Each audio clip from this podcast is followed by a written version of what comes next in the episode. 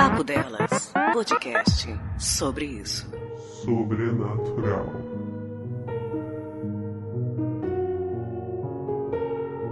Tem uma história curtinha sobre quando minha família se mudou de São Paulo para o Rio de Janeiro. Assim que chegamos, a minha mãe havia sido contratada como cuidadora de uma senhora muito idosa como seu primeiro emprego.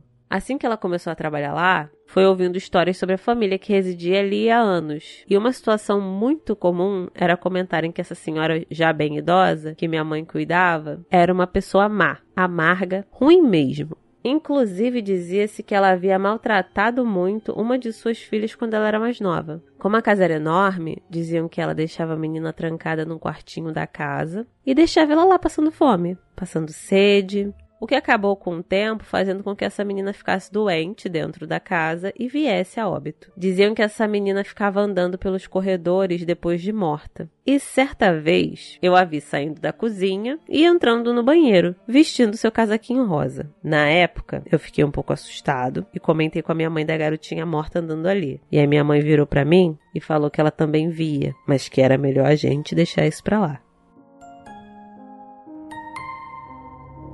Olá pessoal, sou eu, a Patsy, e durante esse mês de outubro eu estarei trazendo para vocês um sobre isso um pouco diferente. O sobre isso sobrenatural. Então, a minha ideia é que o sobre isso sobrenatural se torne uma série nos meses de outubro que estão por vir. Então, se vocês quiserem contribuir, mandem para o nosso e-mail contato@papodelas.com as suas histórias para que a gente consiga manter essa série funcionando, tá bom? Muito obrigada, galera. Espero que vocês tenham gostado. Um beijão. Papo Delas, podcast.